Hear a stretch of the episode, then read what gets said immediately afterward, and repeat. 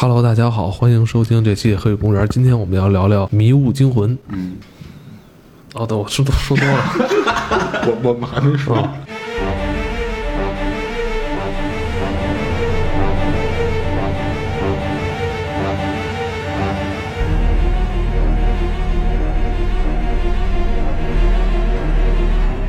Hello，大家好，欢迎收听这期的《黑水公园》，我是 Elvin，我是金花，我是 CS，我是蛋挞。今天咱们来聊聊由斯蒂芬金同名小说《迷雾》改编的电影《迷雾惊魂》。但是在开始前，加入一个新的环节，就是快讯。为什么要说快讯呢？因为，呃，现在我们是一周一播，一期里边我们想涵盖更多的东西，但有些较长的剧集啊，我们可能没有那个精力单独拿出来做。但我跟 CS 啊，就是平时追剧追的还比较多。咱们来聊聊这一季已经结束了吧？已经完结的《行尸走肉》这一季挺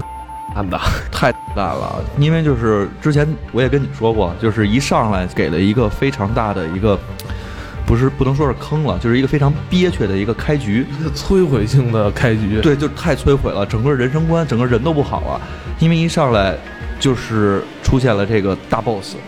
一个非常大暴力事件。这一季开播之前，我已经弃剧了，你知道吗？我觉得他们已经是在导入在一个循环里边了，就这帮人去哪儿就毁人哪儿，就觉得这帮人已经无敌了。哎，这新的一季可能也是要遁入这么一个循环里边，可能我就不看了。结果你呢？看完第一季之后就炸了，跟我说。因为从第一集就这个整个开局就是一个非常炸裂的，我们刚才说一个非常残暴的开局。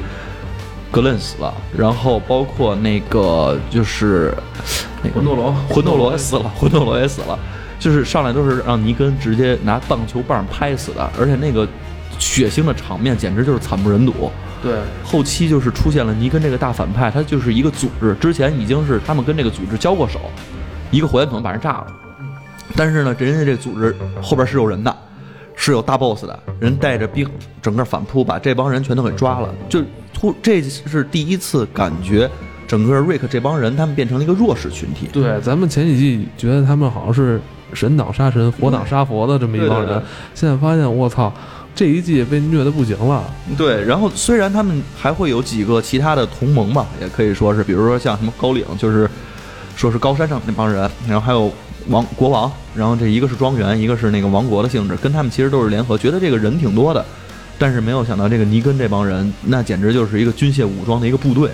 人家就把带着人杀过来了，把这个我们这个弩哥也抓走了，全都关起来了。而且到这季最后的时候，其实中间就是反复的过程嘛，他们其实想去反叛，想去反抗，但是又不能反抗，所有东西都感觉让你是没有希望的这么样一个感觉。到最后，最后他们终于联合上了一波人。就是垃圾场那帮人，对垃圾场那帮人，而且非常酷啊！这帮人出来之后，穿的破衣烂衫的，住在垃圾场里边，也没有武器，也没有什么，但是他们全都是信奉，跟信奉的有神明一样，为了一个目的，然后就是为了生存，然后他们去做斗争的这么一帮人，说有点起色，能能反击了，他们也组织了所有的大规模的部队，然后全都聚集在一起，找到了枪械，这是整个中间的过程。到最后一集又是一个非常炸裂的结局，他们在去打大决战的时候，首先是。用了各种的策略，包括其实被逮走的萨莎，牺牲了自己，等于他们这一季后来是跟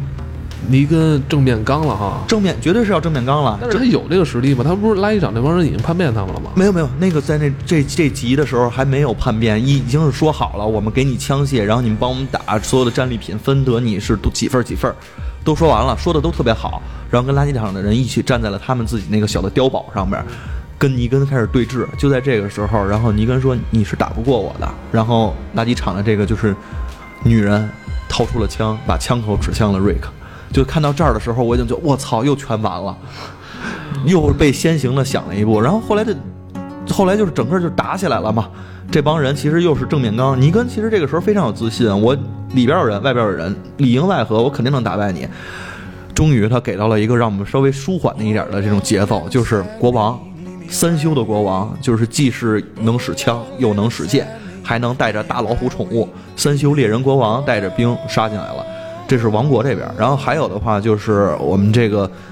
叫什么寡妇，他带着自己的这个自己的人，然后在那边也是夺权了。你说这这帮人又上那边，其实还是夺权。夺了权之后，带着人杀回来了，把这个尼根给驱赶走了，还不是杀了，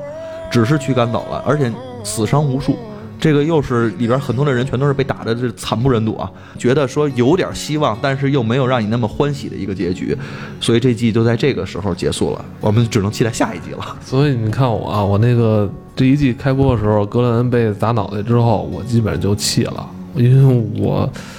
真是不太舒服。格伦这么一个是吧，咱们这个亚裔的面孔是吧，这么不容易，在这剧里边从开始第一集第一集送披萨，最后混到这份儿上是吧？其实就是一个外卖小哥，然后人家其实，而且他非常牛逼，他在这里边，我觉得已经树立他自己的一个个人标杆。无论是在生存能力上面，包括中间有一度，我都已经相信他要死了。他就是被僵尸围攻在垃圾垃圾箱底下那个，我已经觉得他要死了，丫还活着。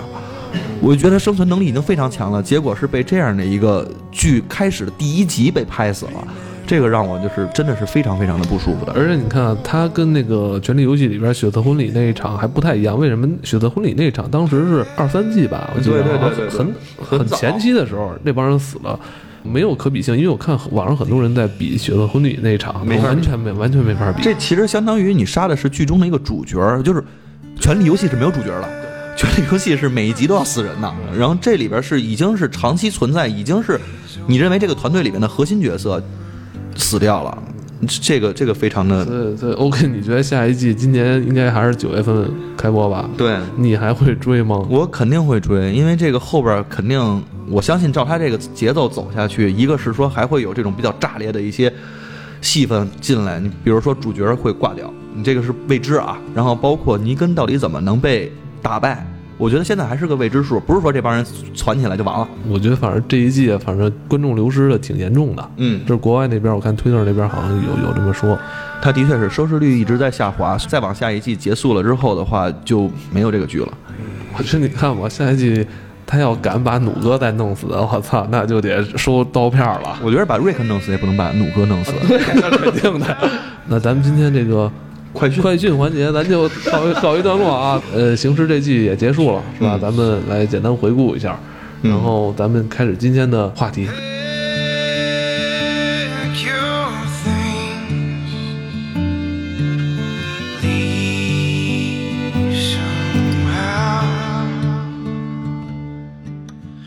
斯蒂芬金的迷雾，我以为你要说迷弟呢，迷弟，史蒂芬金的迷弟 不。敢自称史蒂芬金的这个迷弟啊，因为他的作品我大部分看的还是就是影视剧，他的小说看的确实少，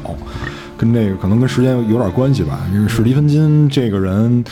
在对全世界的这个影响非常大，相当于。呃，上个世纪末到这个世纪初，王朔对于中国的这个影响，嗯，因为他至少影响这些影视作品至少三十年，因为这这只是现在看啊，他未来还会再影响下去。呃，他是上个世纪中叶生人，就是四四十年代末吧生人，然后他小时候两岁的时候，家就是爸爸就离家出走了，然后反正说是当雇佣兵去了，当然这只是一个说法，所以他一直跟他妈妈就是相依为命嘛，慢慢他俩就长大，然后家里条件比较困苦，比较困苦。他以前就是因为为了这个生计做过校报，然后他自己当主笔，然后去投稿，他把他自己写的稿去做投稿，然后在什么洗衣店这种地儿去打工，甚至于他都二十多岁了，他为了想要吃饭，他给花花公子供过稿。啊，就是情情色类的嘛，他给花花公子供过稿，然后直到他写《魔女佳丽》这本书，呃，应该是在二十七八岁的时候，魔女佳丽》这本书让他成为了畅销书的一个作家。他是从出道出的第一本书就已经奠定了这种惊悚的风格了吗？嗯，并不是，他的风格大量是以人文为主的，就是我们国内的很多读者对于，呃，这位大师的理解都停留在恐怖作家。史蒂芬金的书啊，其实，在咱们上世纪九十年代应该是中期吧，嗯就是国内当时是扛着巨大压力去引进了一批斯蒂芬金的书。应该是在九几年，出版社就是包装成美国恐怖大师。说实话，嗯，其实很不成功。嗯没错，那那套书当时没有在国内引起特别大的一个波澜，甚至卖不出去。在北京吧，我不我不太了解其他那个省市啊，其实在北京当时这套书卖的非常不好。嗯，因为史蒂芬金的东西有明显的针对人群，就是这个人群在可能上世纪就是他出版的时候不是一个大众人群，其实他就像迷雾里边你能够看出来那些形形色人，他基本上处在一个相对于呃。不是挣扎在温饱线上，而且他们其中有一些有所谓的信仰什么的这些东西，他这些东西冲突在一块儿。很多史蒂芬金的作品都是这种东西，我有家庭，我有责任，然后我又有信仰，然后去产生矛盾。恐怖来自于内心，对并不是一个大妖怪要跟你正面去怎么样，很多是可能在外围形形成出一种压力，然后内心产生恐恐怖，这个是需要那个人群吻合的。比如他最著名的《闪灵》，对吧？嗯，对对对对，对小说很成功，而且电影电影也很库布里克也非常的成功，就是啊尤其是那一句什么杰克要工作什么的这这种东西，其实我觉得在某种角度，我有工作是件好事儿啊。他有他有自己的独特的背景在里面，因为他经历过那个比较艰苦、比较困苦的那个时代，然后他也走到了中产，然后走到了现在大师的这样一个身份，这些他都有过阅历，他都有过自己的经历，而且他在学校的时候很明显是被排挤的，就是因为自己的这个出身，然后以及单亲家庭导致的一种扭曲，很明显是有排挤的，所以导致这个魔女佳丽为什么很成功，是因为魔女佳丽的主人公就是在学校被人排挤，完了最后用超能力去去血洗这个是吧？所以就这个就就就怎么说呢？史蒂芬金他我觉得在国内没有读者基础，跟包装有关系，就跟宣发公司的包装是有关系的。我的看法，我觉得可能当时国内受众群跟美国当时的那些中产受众群不太一样，不一样这个不太一样。呃，就我我刚才说这包装是体现在哪儿啊？第一就是我们我们对于恐怖的理解跟西方对于恐怖的理解不太一样，这是第一个，就是大家看恐怖基本上是奔着鬼神或者妖怪这种题材去的，那么就导致画风不一致。然后同时第二个就是史蒂芬金的作品过于人文，因为他体验生活的这种经历非常的丰富，他非常的人文，同时他又非常的具有西方，尤其是美国这种特点，他这种社区文化、学校文化这种特点在里面，所以很有可能导致我们接受不了。第三就是关于翻译的问题，就是他的作品很难本土化翻译，你会发现很难本土化翻译，因为他写的就是小说，因为包括我这次看《迷雾》，它的原文，呃，虽然是译制本，但是我能理解它有很多翻译上的就是疑难杂症在里面，它会在里面开一些很美式的玩笑，这些玩笑在我们是没法理解的，因为你没有接触过那对，种。很本土化的一些笑话啊，嗯包括一些对嗯简单的一个对话，读者就能会心一笑。哎，对，可能在咱们来讲相对陌生。小说里边很多时候会涉及到，比如说他们当地的一些球队啊，什么什么球队比赛啊，这种梗，咱们就 get 不到。没错，那个就真的我说一个我最直观的感受，因为《闪灵》特别小看过嘛，其实那会儿感触有，因为因为因为因为那个强权爸爸的状态我是感受过。我是感受过的，但就是但是当时没有感受过那个爸爸就是一直打字儿那个，就是杰克只要工作那个状态。因为我现在这个年龄，我再去回想《闪灵》，我会觉得里边的恐怖点又又深了一层，就是一直在打字儿，就是我就我可以打金花只工作，金花只金花只加班，金花只加班。你会发现，当我的工作成了九九六，甚至可能他妈九十二的这种状态的时候，我的生命里全是工作，是件很恐怖的事儿。但是你想。我们这类人可能还相对少，现在更多的人是大学毕业了没工作，我去找份工作，因为我有个朋友一直在跟我说，你能我只帮我帮我老公找份工作吗？对啊，那这帮人看他在工作，绝对会羡慕你。对，所以说这个点是切切合不上的。我杰克有工作，他在那个大房子里边看看看房子，还还能写书这是个好事儿啊，这对吧？嗯这个恐怖点抓不住，所以说这个是史蒂文金，我觉得在国内一直不温不火的一个状态，因为他绝对有一群人，就类似于可能咱们这样人，虽然说。小说看的少，但是电影会很喜欢，因为那个点能扎到我们，但是可能更广大的人扎不扎不到。对我为什么喜欢周德东老师的作品啊？就是我身边发生的事儿，上班族嘛，上下班会发生一些怪事儿。保安、保姆这两个特别明哎，显。对我来说是非常生活化的。嗯，对。而且第三个点就是他的，就是这应该第四个点了，就是他写作的一个手法、一个风格。他喜他比较喜欢的对撞是这种毁灭与这种纯粹之间对撞，它完全是两个极端，然后杂糅在一起。但是像我们如果在那个年纪，就是在九十年代，我们十十几岁这个年纪是理解不了的。理解不了但是像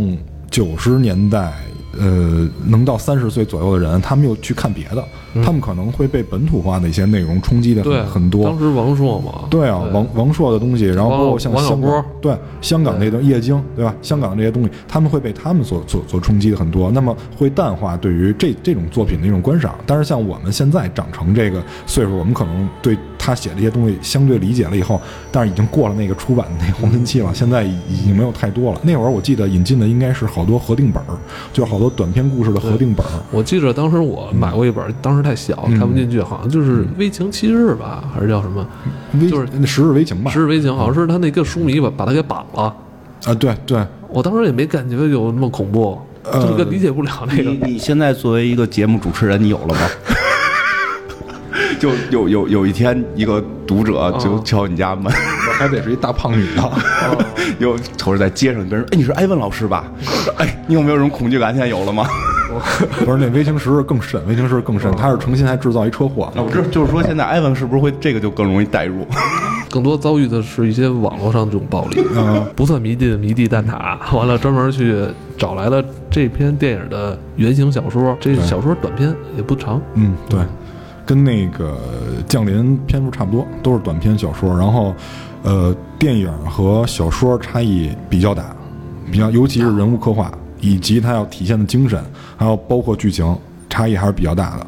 但是呢，就是这本书是上个世纪，但是电影呢是零八年，所以就导致他想表现的东西不一样，很正常。一会儿我我们一说就知道，这个迷雾先说一下电影的剧情吧。电影剧情大概就是一上来在一个小镇子里，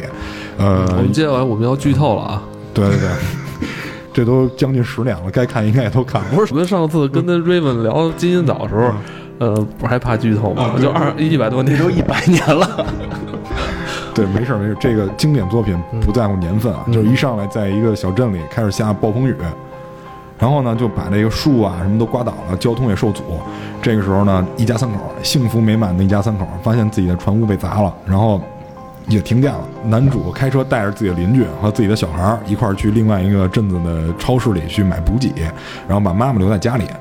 进了超市以后，结账很慢，但是突然之间就发现这个事儿有点不对，就是外面开始下雾，然后这个时候有一个人开始拍这个超市的门，就是说啊，有人被有人被雾抓走了，有人被雾抓走了。这个时候看到还是一头雾水，因为雾是不可能抓人的嘛，肯定是雾里有东西。然后这个时候他们就在这个超市里面就看到了外边有那个就被就被抓的人，然后脸上流着血，然后他们就意识到外面是有危险的，他们就会在这个超市里面就暂时先在超市里面避一避。然后这个超市发现这很热，我记得应该是很热。然后他们发现这个换气扇有问题，还是那个通风机有问题。然后他们就去这个主角就去关发电机。这个时候就发现这个怪物的一部分，一部分形体。他们因为他们想把这个发电机暂时先关一下。然后这个小孩儿就是去关这个机器嘛。张之前男主还说说外边有东西在在砸门，他也不信，去去关这个机器。这个时候外边有一个章鱼的触手把他卷走了。这个时候大家发现事情没有那么简单，于是，但是在超市里面的这两拨人呢，也是也是有分歧的。有一部分人赞成出去，有一部分人赞成留下，有一部分人赞成我不信你是瞎编的。嗯，就是在之前有一个妈妈先走了。对，有一个妈妈为了照顾自己的孩子先走了。开始觉得那妈妈走的时候感觉不是重点，到最后结尾的时候发现那是一个点。说到这儿了，现在我想问你们一个问题：这个妈妈当时是问超市里所有人，你们有谁愿意帮助我一起走一起走？嗯因为我家里有个八岁大的孩子，对我先必须得走。嗯，啊，这时候你们有人我是会跟他走吗我是不帮的。我我要是蛋挞我就帮。不是因为因为片儿里边那个主人公也说，就是他问直接问主人公你你帮不帮走？他抱着孩子说我家也有孩子，确实是这样。如果我说我带着我孩子去的话，我肯定为了孩子的安全，我绝对不会行动。反正总之就是这个妈妈最后还留下了一段不好的信息，就说我诅咒你们所有人，然后就离开了，然后就离开了。离开了以后，他们就是开始分帮派，有人说不信你瞎编的，外边什么都没有。然后有一部分人直接要走，还有一部分就要死死乞白赖留在这儿。然后这然后就开始展现人的一些就是矛盾，因为就是之前也说了，史蒂芬金这个他最擅长的就是展现人文的东西，就是在面临大灾难的时候，大家的一些过激反应。当然，这个都是可以说是被人玩烂的梗，但是你会发现他有一些跟别人不一样的东西，因为他毕竟是这个创始人，他他在这方面是创始人，他还是有一些跟别人不一样的东西。走的人他让他走，没问题。就是你不是想走吗？我让你走，你就是他一切安排的非常合理。你想留的人，然后甚至于在后面还组成了一个邪教，就是在面对极大的压力的时候，大家还组成了一个邪教，因为里面有一个神棍，而且这个神棍是有伏笔的，就是大家所有人都认为他是不正常人的情况下，还都信他。嗯就这个就就很厉害。然后主角呢是赞成先暗中观察，就先观察一下环境是是否适合走，因为主角在电影里面展现的形象跟小说我刚才说的是有差异性的，啊，是不一样的，是不一样的，而且差的挺远的。小说我是没看过，嗯，虽然说我一会儿我会说啊，虽然是你给我发的小说文本，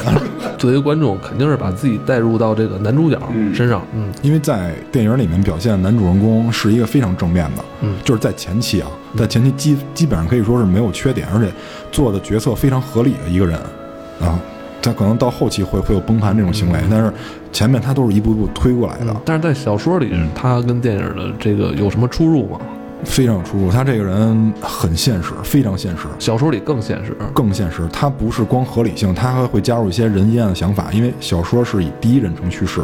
他就史蒂芬金会在叙述这件事儿的时候，经常的加括号，这个括号里就是他内心独白。我操，他会直接说，比如这女的啊真漂亮，我想上她什么这种的，会直接说。这挺符合我的。就如果我我我是主角，我也一定会睡了谁之后再出去行动。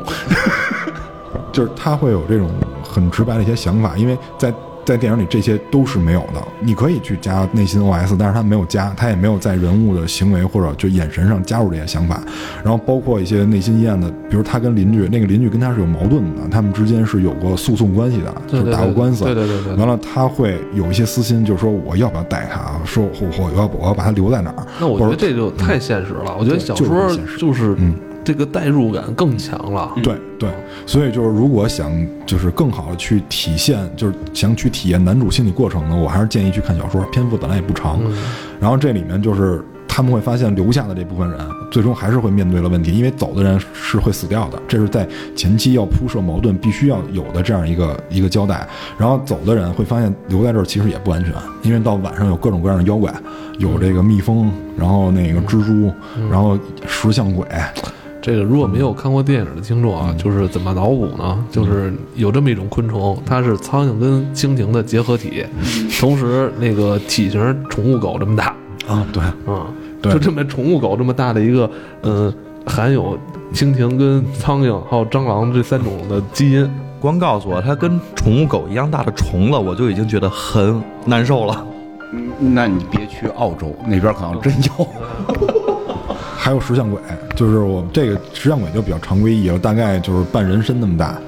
然后再往后还会发现有三个人那么高的呃龙虾人，就如果你玩过魔兽世界的话，就那种龙虾人很像，大概有三个人那么高，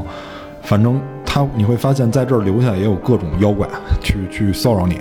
然后这个时候他们在抵抗第一轮进攻的时候，有人受伤了，因为烧伤了，他们认为用火对抗这种怪物是很有效的。啊，同时确实也奏效了，但是有的人被烧伤了，那么他们为了救治这个人，要找药，然后同时也要为这个超市做一些补给，他们要去药店，这个在小说里面写的叫药店远征，虽然只有几步路，但是对他们来讲已经是一个远征了。对，其实我我在看那个他们去药店这块儿，我有一些不一样的想法。嗯嗯当时我觉得可能这帮人想跑路，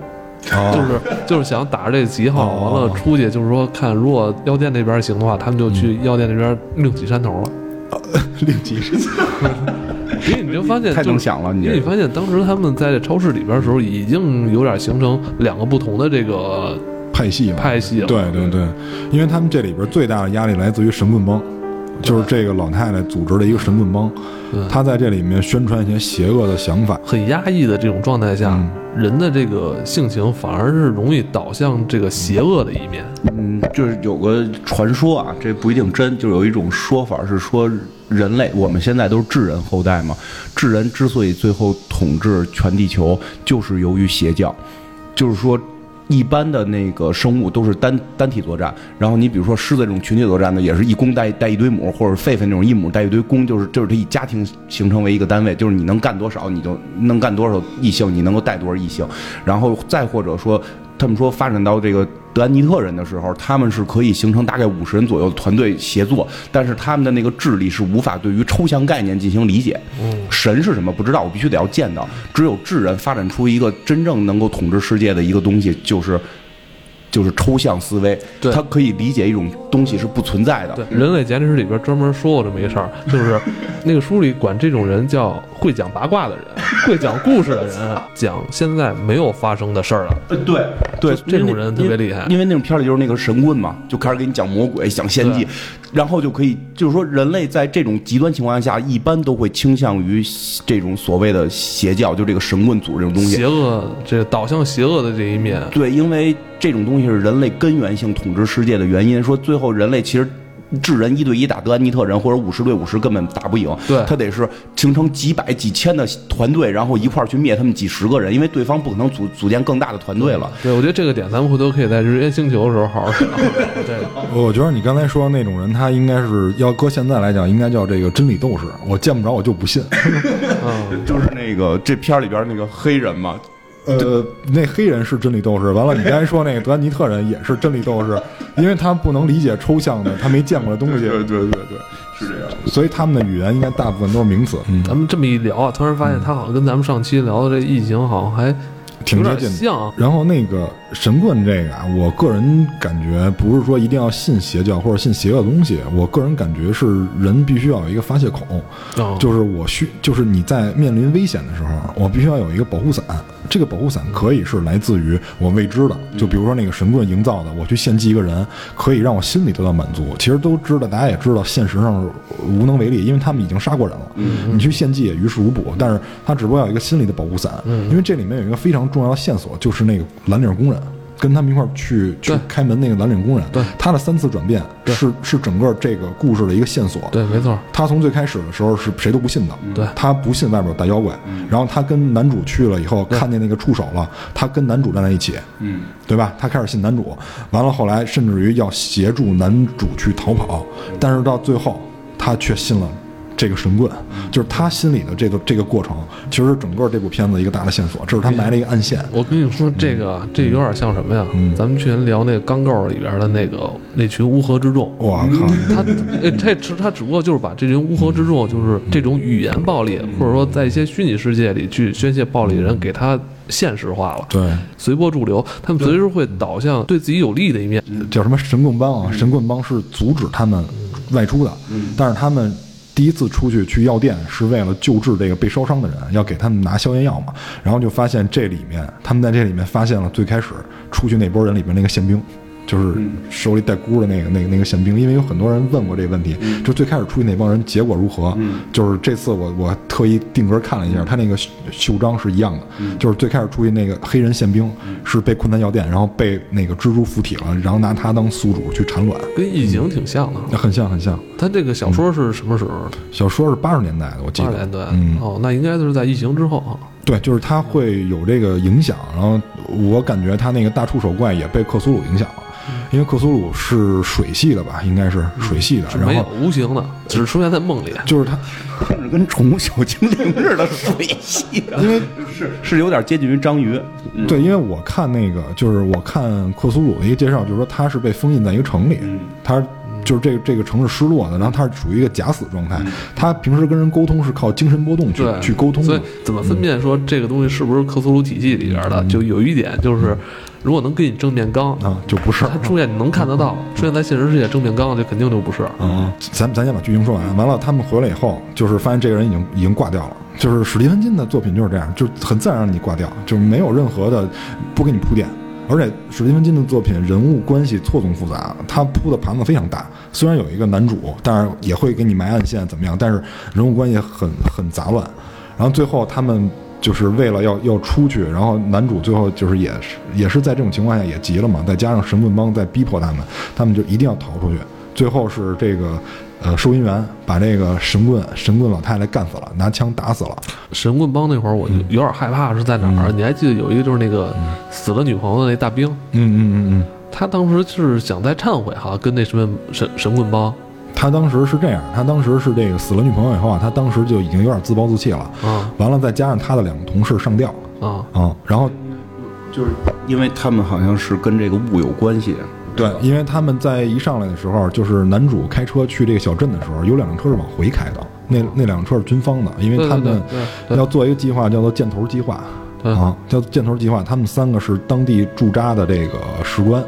然后有两个人呢，因为知道这件事儿。然后又不想让自己太痛苦，因为他们知道外面面对的是什么，然后就上吊自杀了。然后就剩剩了一个死掉女朋友的士官，这个士官他知道这个事情的一些始末，但是不知道原理，只知道始末。然后这个时候神棍帮就问他说：“你的同伴为什么上吊自杀？你要把所有事解释清楚。”他说是因为科学家开了一个类似于空间之门的东西，把其他空间的生物引入进来，但是没想到破坏力这么大，只是只是相当于走火了嘛，就是没玩好。然后这有点儿啊，这有点像是《怪奇物语》的后篇啊。啊，对对，就是这意思，就没没玩好，然后把人引过来了。然后《怪奇物语》其实那两个导演就是史蒂芬金的迷弟嘛，就明显说了哦，他们就直接抄，就 那是真迷弟，那是真迷弟，因为他们那里边大量的会你会发现里边角色看书好多都是史蒂芬金的书，然后包括这里面也是一上来是那个就是在一上来男主画画画的时候，里面有一张海报是他已经画完的，那个叫《The Thing》，那个电影名字叫《The Thing》，就是那个讲的是什么？就是有一帮人去南极还是去北极，然后救了一狗，但是那狗是被外星人附体的，后来那个外星人就轮流控制他们，最后就他那个是一悬疑片啊，就最后大家已经分不出来谁是被外星人控制的，就有点像天黑请闭眼，大家找杀手，但是那杀手会随时更换那个宿主。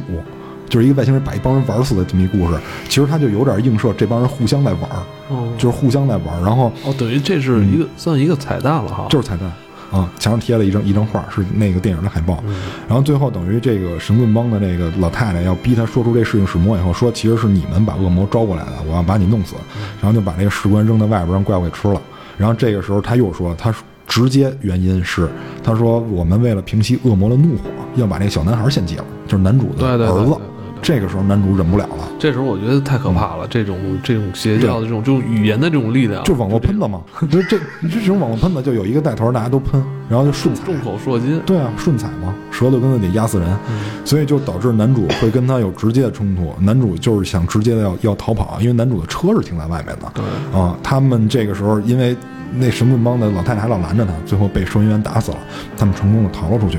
这个时候呢，这个时候是有伏笔的，因为左轮手枪六发子弹开了两枪，啊，然后男主出来出去以后，跟他一块儿出去的有一个叫阿曼达的女的，是负责抱孩子的，一个老夫妇加上他自己，这是五个人，对对。四发子弹五个人，这伏笔已经埋好了。好，其他人也有两个跟一块儿出去的，但是被怪兽杀死了，嗯，被怪兽杀死了，他们往外跑，往外跑，然后会看见各种各样的情况，就是残破的村庄，然后被废弃的道路，然后被掀翻的车，就是一副末日的景象，完全就是地狱末世的景象。完全就是末世。然后这个时候男主回了家一趟，很明显交代对回了家一趟，发现自己的妻子已经挂了，对。然后他决定逃跑。这个时候看见一只巨大山大的怪，对。比山还大，就是用我引用一下小说里的原文，就是说蓝鲸在这个怪物面前就是一小虫子对对对，啊。就是小说也这么说的，就是山大的怪，它每跺一脚，大家都要能蹦起来那种感觉。完，最后开到一直开到这辆车没油，我觉得然后，然后这个马上接下来就是有一个特别严重的剧透啊！如果你听我们刚才聊这么多，觉得特别感兴趣的话，你现在可以去看一下。然后你可以先关掉。如果你继续听的话，那这是我给你。们最后的忠告。然后这个时候就是这个时候镜头感非常好。这个时候他的带的关系是左轮手枪跟一个小孩儿，这是他最后一次带关系。然后就是空镜，四声枪响，然后男主就开始哭。然后这个时候是男主的一个特写，男主在车里哭，因为男主亲手把这四个人杀掉了。然后最后很绝望的跪在车的面前说：“你们来吧！”就是想让那个怪来把他弄死。但是迎面而来的是部队，雾消散了，然后部队来了。对，看到的是这个装甲车、坦克然。后还有一辆车上面运的是这些难民，其中有一个就是第一次走出去的那个女性。对，就是一开始我问，我问金花跟蛋挞，嗯你们是否会陪同这位女士一起回家？那个女的还带着孩子，就有孩子。对，嗯，就是这个女士又幸存了，又把自己的小孩给救了。然后这个就是电影的剧情。我先把小说不一样的地方也说完，咱们一会儿一块儿来说。小说是这样，小说首先我们刚才说的是男主性格上的不同，男主是并不是在这里面是一个光明伟岸，在在在前半程啊，光明伟岸的这么一个人，他有自己阴暗的想法，他有自己的私心，一览无遗。因为史蒂芬金在后面加了括号，我怎么想的直接在这里说了，就是一一会儿说下这电影为什么这么改，就是这是一个很成功的改编。然后这个男主呢，他跟抱小孩儿这阿曼达睡觉，在小说里是睡觉了的，嗯，但是他在这里面又有，但但是他这个睡觉跟别人又不一样，就是我刚才说他在危急的情况下组成神棍帮，已经跟那种其他的灾难片不太一样了，因为以前灾难片灾难片都是一盘散沙，各自为战，现在既然有了组织，这是第一个不一样。第二个不一样就是他很真实的刻画了，因为这个男主是有家庭的，他这等于算偷情。那么他偷情的真实的心理刻画很到位，这我觉得他，呃，之前给这个花花公子投稿的这个功底还在啊，就是他这里面说的是，呃，阿曼达就是让我跟，就是暗示我说楼上有一间办公室是可以锁门的。不是都到这份儿上了，对还他说，因为他之前就是做了，就是刚打完那个怪兽嘛，然后这时候大家心里都是很亢奋的那种，像戏里这个男主角一样，已经经历了一次这个怪物的袭击了。就用大胆话说是非常亢奋，但我觉得如果是我的话，我可能会非常的我有药恐惧，我会我 我知道你要问什么，我我随身带药。你你会不会接受这种邀请？会啊，当然会了。而且可能在虫子出现之前，我只要看见雾了，可能就会跟他说，要不然我们先睡一下，然后再去面对危险吧。就是 真的会是这样。我我因为可能也跟我我就就说到这儿，我突然就多多说两句。就就之前咱们那个聊过那个。怒犯天条里边那个那个那个那个白人不就是我操！一看天使什么都都那么混了，咱们要不然先睡吧，临死前咱们睡一觉，这是我我唯一的要求。然后那个再有，其实有一个片子跟这特像，但是喜剧片，叫《世界末日》，那个弗兰兰演的嘛。就弗兰兰他们到最后也是发现外边都是雾，有大妖怪什么的。因为我真的会跟弗兰可能看法一样，就我们不用，我不是好人，我不是圣人，我要进入神棍帮可能就是被被处死的，因为我可能犯了所有的几宗罪全犯了，那我肯定出去要死。那死之前我们把艾玛给睡了吧，就 我一定会选择这条路的，就我一定会这样，这也是人性临死之前的一次享受。非常真实，非常真实。我觉得这个睡谁？不是这个，如果是这电影如果都这样顺序的去演，你去睡就睡了，但是他睡完之后的话，发现你没死，你会有什么感受？然后就是结果，结果你就俩媳妇儿啊，就 是不是你这触犯了很多，就该犯的都犯了，你得你得被人处死了，你就不是被外边大妖怪杀死了。不不不不会过。现在我们法律这么开明，没有这个死罪。你当时某某些地方吗？来来来，他是这样，就是他在这里面睡，他描写的很真实，在哪儿？就是虽然说有暗示，他接受邀请了，但是他描写了他们两个人的心理过程。就是阿曼达在跟他睡的过程中叫的是另外一个人的名字，而且他也在想，他在跟他睡的时候想象的是他自己的妻子，他俩在结婚那天晚上发生的事儿，所以他认为这件事儿是无所谓的。但是他那是因为他刚经历过一次战斗，刚经历过一次跟恶魔的战斗，他认为是劫后余生。但是在最后的时候，他们成功的开着车驶出去的时候，他第一反应也是想往家回，但是他没回到家，因为这里面他没有明确是没有明确写是在往家的方向开，但是小孩在刚出去的时候睡着了，醒了的时候问他，他说妈妈在哪儿？然后他这个时候说我们是往家走的，但是因为有一些木头把路挡住了，我们没法过去。但是他在这里面还一边在安慰自己，他说：“如果我的妻子在家里面把门关好，去地下室，我们有很丰富的这个物资储备，他至少可以活十天，至少可以活十天。所以我暂且认为他是安全的。同时，我在祈祷，千万不要把我通奸的惩罚安排在我妻子身上。就是他是有这种心理过程的，就这个是一个呃。”道德相对正常一些的人，他心里都会这么想的。就是他虽然做了出轨这件事儿，但是他会有多方的去安慰自己。嗯，所以我觉得他这块儿吧，这个小说里边描写的是，嗯，两种层面的这种恐惧，对一种是这个未知的生物、未知的大怪兽，是吧对？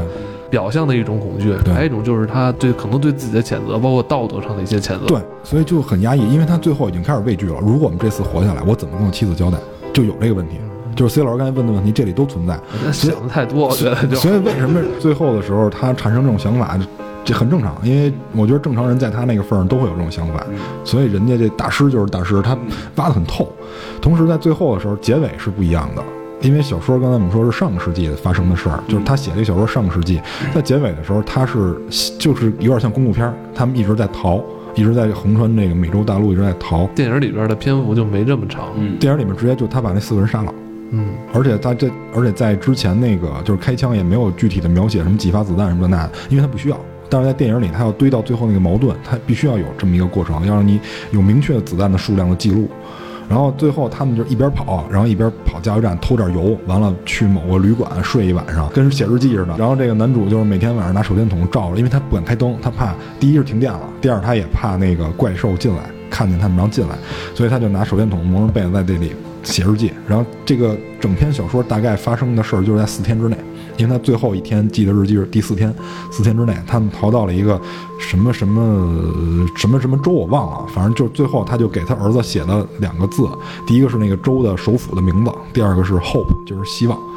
就是所以就是故事到这儿就就结束了。这逃出来这几个人没有一个人死，几个人跟电影里是一样的，但是最后他们的结局没有说明，是吧？对，就是开放式结局，开放式结局，它只是以最后最后结尾这张是以一个日记的形式体现的。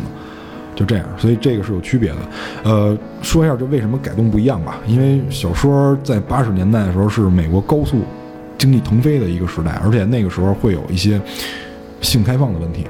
所以他在这里面体现的矛盾就是像你刚才说的，第一个是怪兽的压力，第二个是他想看这些中产，就是这些社会的中间人群，在面对极度危险的时候，他们的一种反应。就是他史蒂芬金主要想表现的是这个，包括通奸有染，因为这个男性在一开始的时候，他他是那种有贼心没贼胆儿，就是很明显是那种有贼心没贼胆儿。他在前面已经铺设的很清楚了，包括他跟邻居，他去想这个邻居怎么坏怎么坏，我之前告诉他什么，然后活该自己倒霉，因为他之前说他们邻居家有一棵树已经死了，他说我建议你把它砍了，他不砍，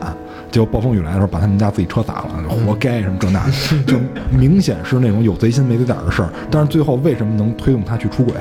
他之前没有出轨经历，但是为什么能最后推动他去出轨？其实是在面对危险的时候，他一种人性的一种展现。对，所以我觉得无所谓对错，这事儿本身没有对错，这这些事儿有可能发生在我们每一个人身上。对，这种选择也是我们有可能会做出任何选择。没错，因为经济腾飞的时候，人都会扭曲，人都会有一些不正常的行为，这个很正常。但是他把这个挖出来了。但是电影是什么时候？电影是零八年。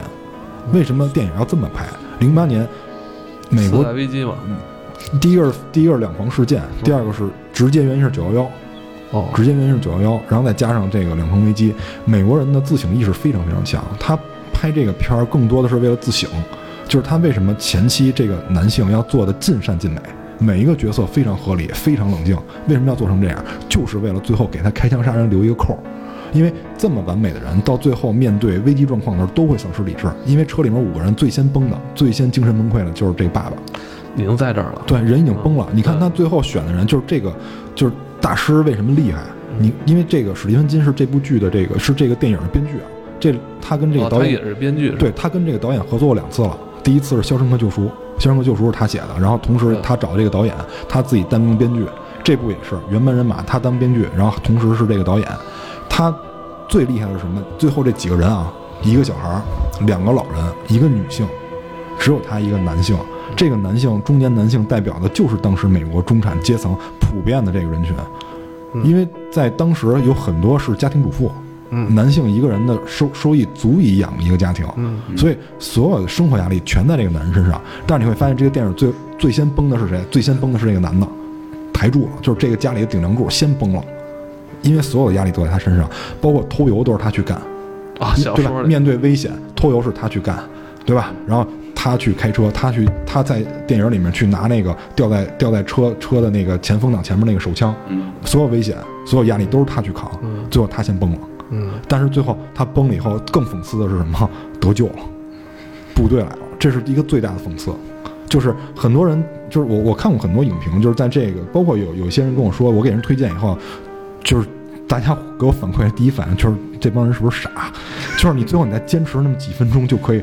零八年股票似的。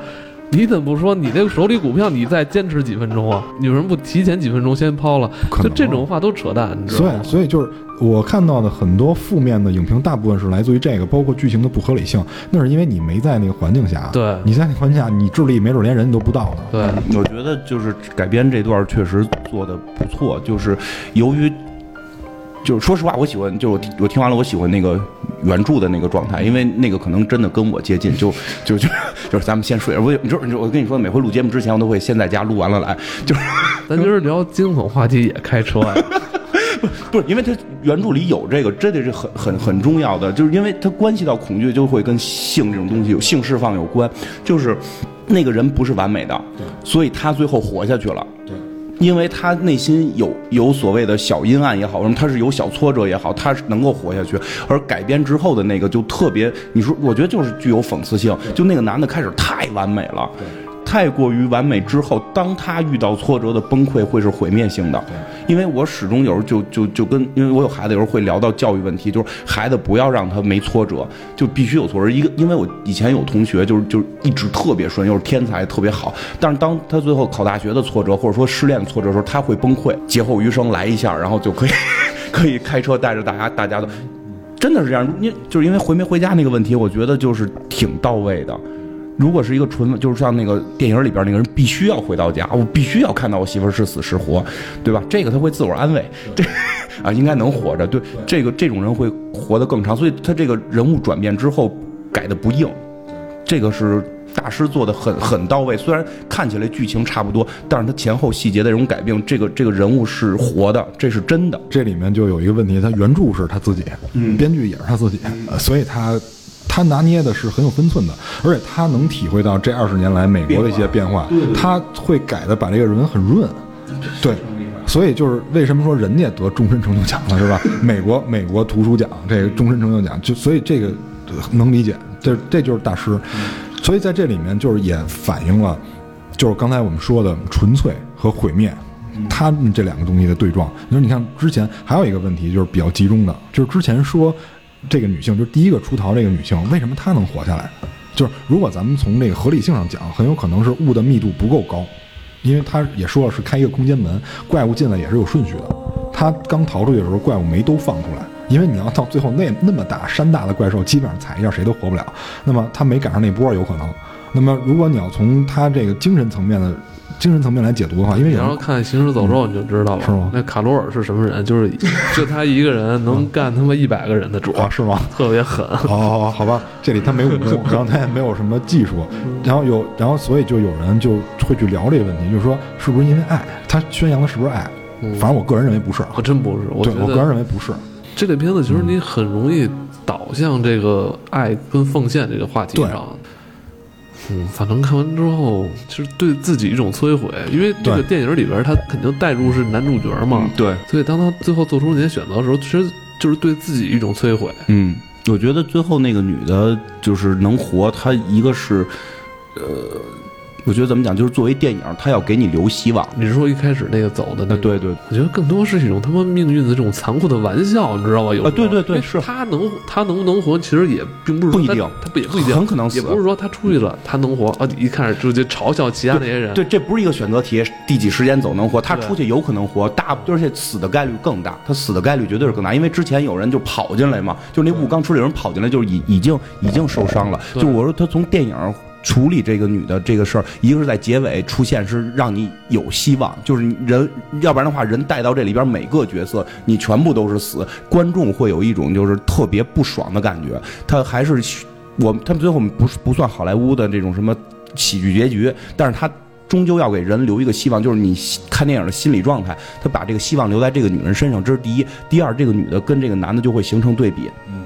就是像刚才艾文说的，有命运的对比，就是你那么玩命的那那那你折腾来折腾去，最后你崩溃。咱换一个词儿吧，不用对比，它其实就是命运的不确定性。啊，对对对对，它是一个随机事件，咱们嗯感觉这种随机事件是一个小几率，嗯但这种事件却无时无刻、对不不无时无刻的无在发生。对，但是我觉得还有就是这个女的的信念和男的信念是不同的，因为我看那个电影，我特别不爽的是什么？就是我绝不会做出那个男的的选择。我遇到不管多恐怖的东西，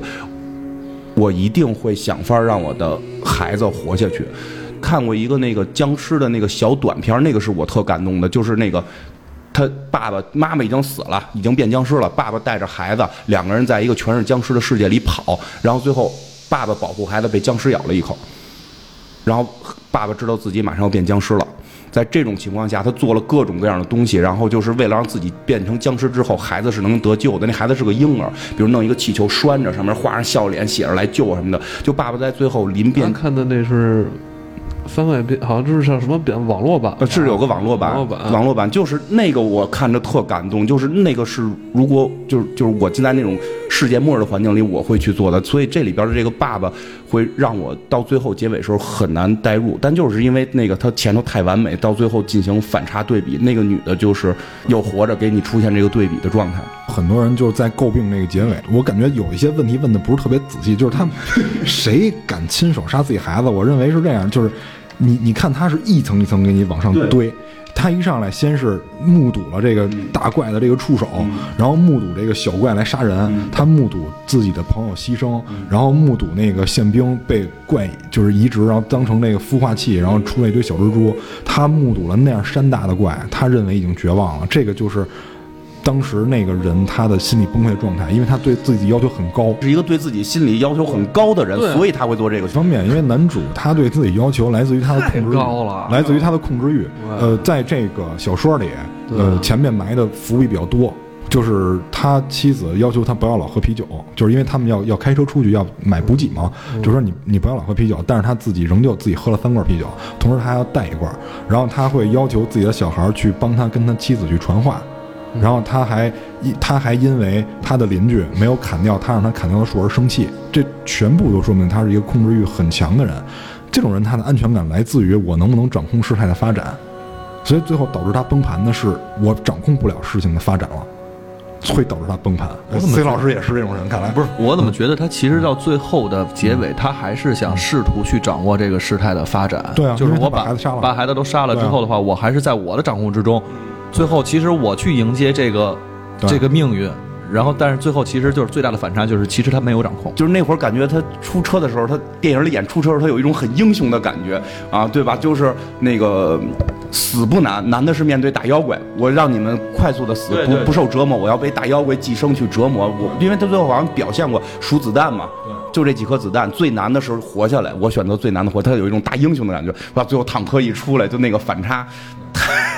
这个结尾很好，我我我我我我不喜欢这个主角，我也不会成为这个主角，但但是作为一个故事，这个结尾特别棒。嗯我我觉得这个就单就结尾来说，我觉得这个结尾比小说有冲击力，特别有冲击力。因为就像金花说的，我我出车的一瞬间，我面对的不光是死，而是死前的折磨。而且他在开枪之前，他也征得了其他人的同意。就是这个老人冲他点头，然后这个相对年轻一些的女性，然后流了眼泪，就相对已经默认了。然后孩子惊恐地看着他，这个关系带的非常好。他这个镜头是左轮手枪上子弹镜头，带的关系是跟小孩儿，然后就是空镜开枪，然后这个就就反正给人的反差很大，就是这种冲击力跟他之前那个很合理，然后能就是很冷静的这样一个形象做成了极强的一个对比。但是在小说里面最冷静的其实是那个之前一直开枪杀妖怪和杀神棍的那个收银员，那个小矮胖子。嗯，那个神棍也演得非常好，神棍老太演得非常好，就是他真的能演到你恨得牙根痒痒想咬他那种感觉。我觉得这个就是演技非常到位的一个体现。然后包括像啊，对，之前刚才说这个怪的这个形象，反正我第一次看触手，我第一反应是这个克苏。人在面对这种情况下，为什么会有这种，比如说集体臆想或者集体去癫狂的这种东西？因为我看这个片儿就很容易让我联想到荣格，荣格提出的这个就是呃，荣格大家可能有人知道，有人不知道，他是那个弗洛伊德的一个弟子。虽然他俩是同期的人，他们是合作关系，同时荣格也是弗洛伊德应该是最得意的一个弟子。虽然他最后跟弗洛伊德决裂了，但是仍不能够就是否认他在心理学上给世界做出一些贡献。他提出的一个什么就是集体潜意识，他们在圣经里面提到上帝降降水，然后做诺亚方舟，就是用大水洗清一切。为什么在中国会有大禹治水？其实这是集体潜意识的一种体现，就不是说他们遇到了同一件事儿。也不是说他们正在面对这件事儿，而是集体潜意识。就是荣格跟弗洛伊德有一点很像，他们把精神分成三个层面。弗洛伊德用的是冰山理论嘛，百分之十在上面，百分之九十在下面，百分之九十潜意识，百分之十显意识，中间有一个潜意识，就是前后的潜潜意识。然后荣格跟他，荣格跟他基本是一样的，分成三块儿。第一块儿指的是什么？就是我能感受到的，比如说我能控制自己，我去我强就是我刻意让自己对着话筒说话，然后我去看手机输入我的密码，就是你给我传达这个嗯理念以后，我会用头脑控制自己的身体对着话筒说话。我明白。呃，一些行为行为习惯吧，嗯其实百分之好像九十以上都是靠潜意识来帮你支配的。起床完了从床上下来，就这一套动作，你不会去思考。不用不用，机械式的已经是对对，靠本能。对这个是属于什么呢？就是你如果在弗洛伊德学说里面，他因为弗洛伊德说有验证作用，他会阻止一些潜意识进入潜意识。就是有些潜意识在你有肌肉记忆的情况下是不可能再进入你的潜意识的，你只有在学习过程中，它会进入你的潜意识。等你学习达成习惯以后，它就会埋在潜意识里，你就会忘记这件事儿，就是意识里会忘记这件事儿。然后荣格也是，荣格认为意识是有淘汰机制的，他可能跟那弗洛伊德用的词儿不太一样，他认为是有淘汰机制的，就是在你熟练了以后，它变成你本能就进入潜意识了。然后荣格跟他们俩的区别在于哪儿？就中间这层，中间这层不太一样。荣格认为中间这层是什么？是一种情节，就是人对于压力，人对于你的阅历体现出一种情节，比如说恋父情节、恋母情节，或者一些恋物情节，就像那回旋镖队长对于粉色独角兽那种恋物情节。他认为中间这层代表的是情节，然后下面是潜意识。他是他是这样他是这样来想的，所以就是我们在这个电影里面所看到的那些人，就是他们为什么一开始也埋了伏笔，说这个女的是大家公认的不正常的一个疯婆子，但是为什么大家最后都信了疯婆子，很讽刺的一件事。但是这体现了共性潜意识的问题，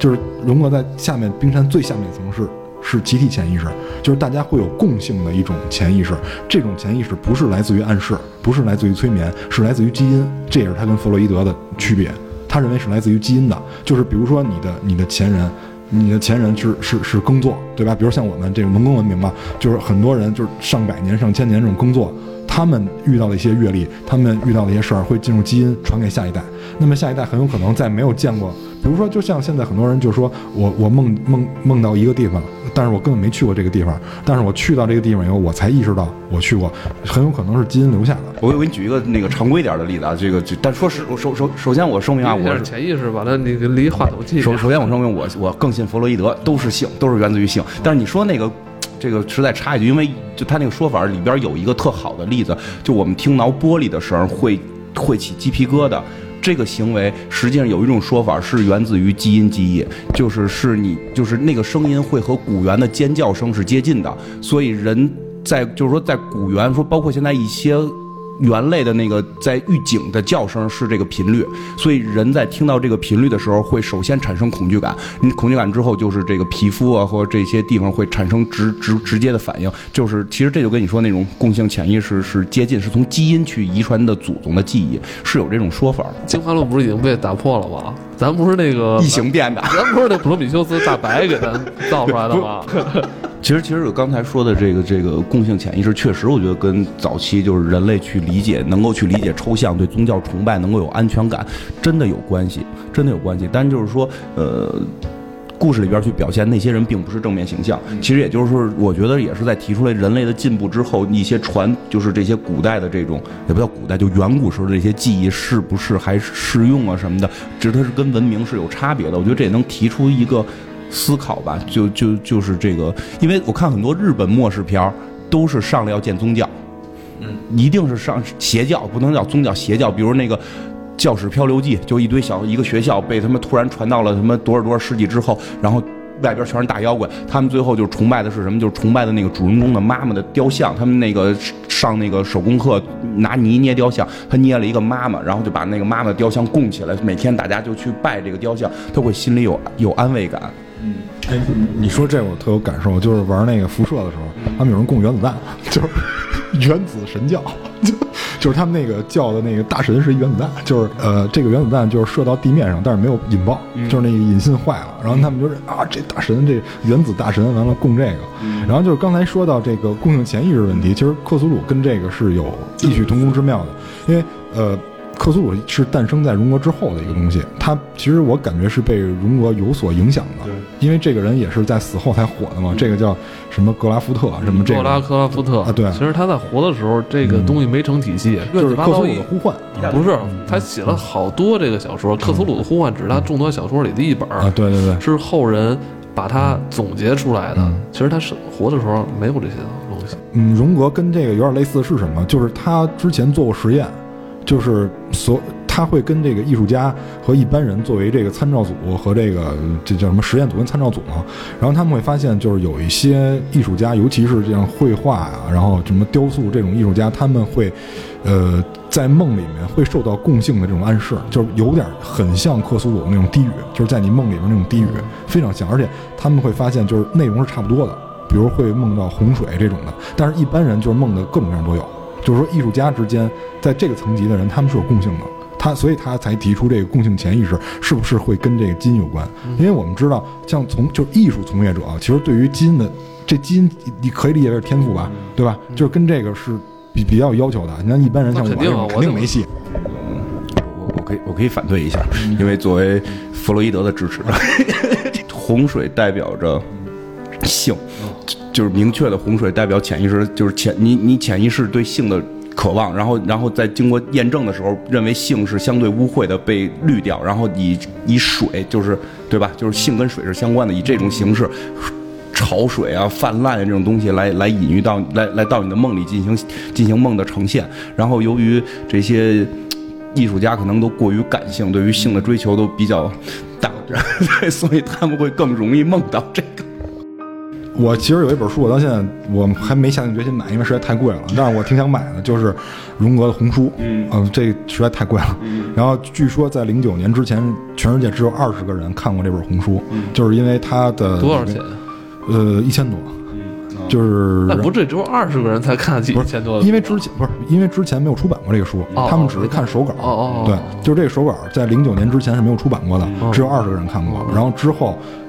就是之后他们进行了出版，然后这个红书是应该是荣格留给世界上的一个财富吧，就是是他评价最高的一个作品，因为这个红书描写的就是他自我催眠以后他的梦境，就是他在探寻人类精神的本源是什么，他认为是一个具象，就是在梦里体现出来的是一个具象化的神，就是他整个红书是在追寻这个神的一个过程，就是在在追寻神的一个道路。我比较吃荣格这套，然后就可能对性这个岁数大了也也也可有有追求，有追求，但是岁数大，你这只是声音大，你是我们这里边最小的。反正是有追求的，但是就是没有年轻的时候那么狂热，所以 就你看人金花儿多狂热，是不是？就是还还狂，我还狂热。呃，所所以你在那种情况下也会考虑睡觉这个问题是吧？第一反应，反正总之就是迷雾带来的就是面对极端情况下的这种人生百态。嗯，你还记得吗？咱们之前看过的那个小说，嗯，宁杭一对宁杭一的十四分之一四分之一嘛，是吧？咱们都看过那小说嘛。本身宁杭一也是国内我现在最近几年特别喜欢的一个年轻的这个恐怖作家，十四分之一里边的，好像第一个故事吧，对，就是这个。跟这非常像。虽然我当时看这小说之前已经看过《迷雾》了，但是当我但我再看他写这部小说的时候，我觉得应该是有一些借鉴啊，但是我觉得写的特别棒。他的第一个故事世界观完全就跟迷雾是一样的，对对对，但是他最后不是通过大妖怪引发的，他是通过那个集体议政。开头有点像，但是结尾完全不一样。对对对写的特别棒，而且感觉完全不像是一个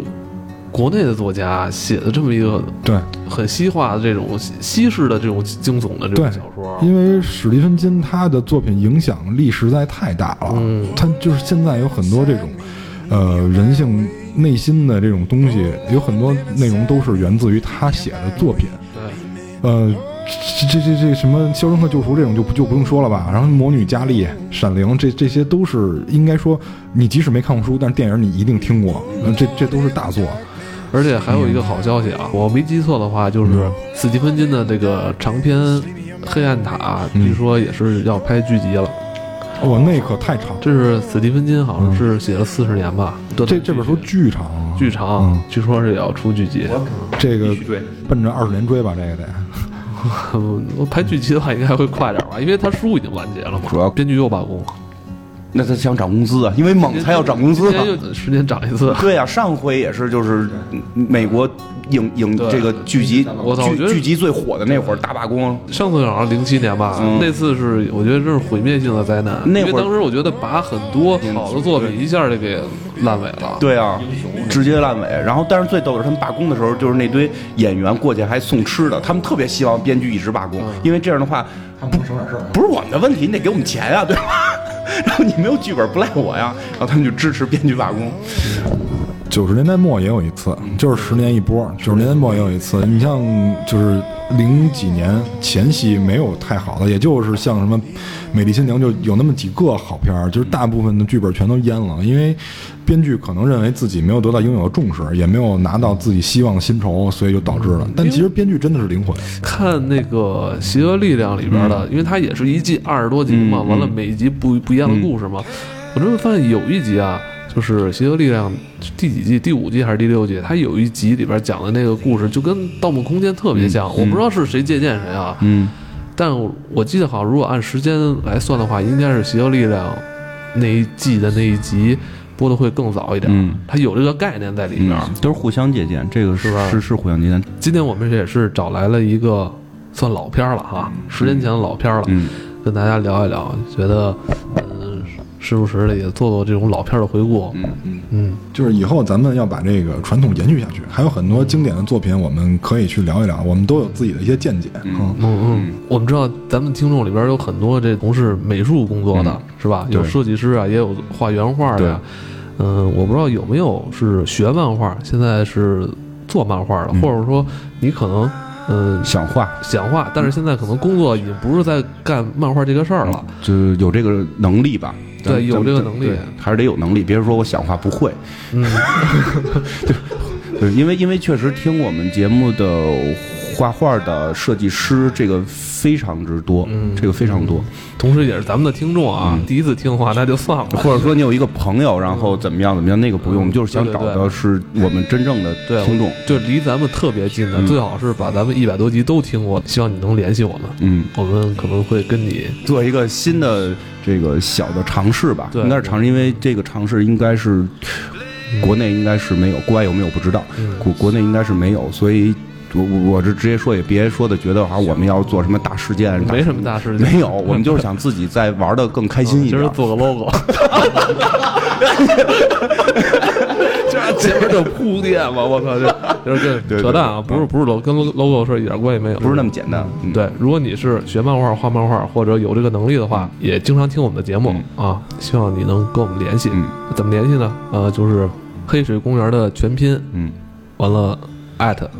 qq 点 com 嗯。啊，我会把这个邮箱地址发在这一期节目的简介里边。嗯，好吧，好吧嗯，这样，好，迷雾啊，嗯。值得一看的电影，嗯。没看过可以看看，虽然我们已经剧透完了。